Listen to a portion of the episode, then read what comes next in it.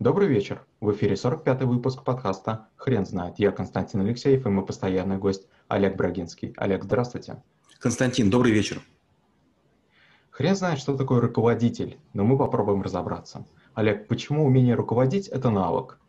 Руководитель – это кормчий, это человек, который отрывается от повседневности, смотрит далеко в горизонт, а, выбирает направление и говорит, я знаю, куда мы идем, я вас приведу, и там, куда мы придем, будет гораздо лучше, чем сегодня. И поэтому необходимо уметь просчитывать риски, понимать э, ценность ресурсов и не давать обещания, которые вы не можете выполнить. Какие качества должны быть э, у качественного э, руководителя?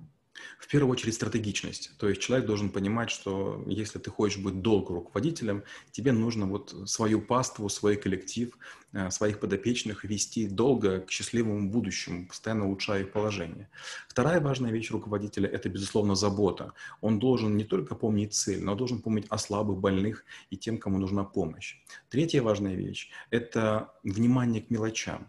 Некоторые вещи совершенно критичны. Голодный солдат или холодный солдат, он не будет сражаться в атаке, он просто погибнет. И рано или поздно у вас закончатся все ресурсы.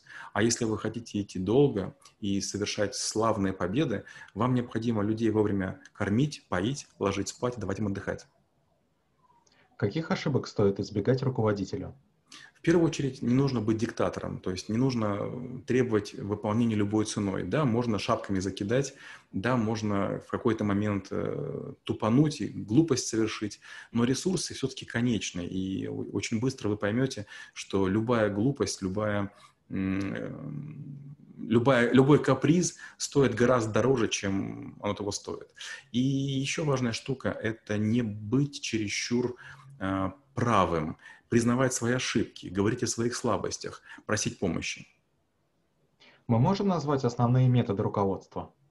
А, трудно сказать, но есть прямое руководство, когда вы отдаете указания, и есть опосредованное, когда ваши указания каким-то образом транслируются.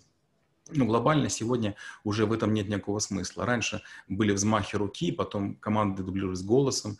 Сейчас есть электронные средства связи, мы сейчас умеем синхронизироваться, у всех есть часы. Поэтому, честно говоря, сейчас идет или прямое э, указание, или оно идет э, через несколько колен, в ходе как, чего, конечно, оно может слегка модифицироваться, меняться, и не всегда команды высшего руководства доходят до самого низа в неизменном виде. По вашему мнению, на кого можно ориентироваться в мировой практике? Топ-3 руководителя. Ну, в первую очередь, наверное, македонский Александр. Это человек, который прошел очень длинный путь, и мало кто совершил такие победы. Во вторую очередь, Ганнибал. Это человек, который воевал с римлянами, объединял варваров и малыми малыми усилиями, вернее, малыми силами терзал великую империю. И в третью очередь, я бы сказал, есть полководцы китайские, э, которые совершенно малыми отрядами тоже захватывали и крепости, и, и бастионы, а, и о них э, рассказывают тоже легенды. Единственное, не очень понятно, действительно ли эти люди были. С точки зрения баек, с точки зрения стратегем звучит все очень красиво. А вот э, были ли живые прототипы у произошедшего, непонятно. Кому-то везет с руководителем, кому-то не очень. Бывает, что руководители занимают свои должности не совсем по заслугам. А каким образом тогда выстраивать отношения с такими руководителями? Считается, что работа – это табуретка. То, что вы делаете, что вам платят, насколько хороша компания и насколько мудр руководитель. Если хотя бы две ножки у этой табуретки шатаются, из компании лучше уходить. Если вы выбрали остаться, ну тогда уже нужно, конечно, терпеть.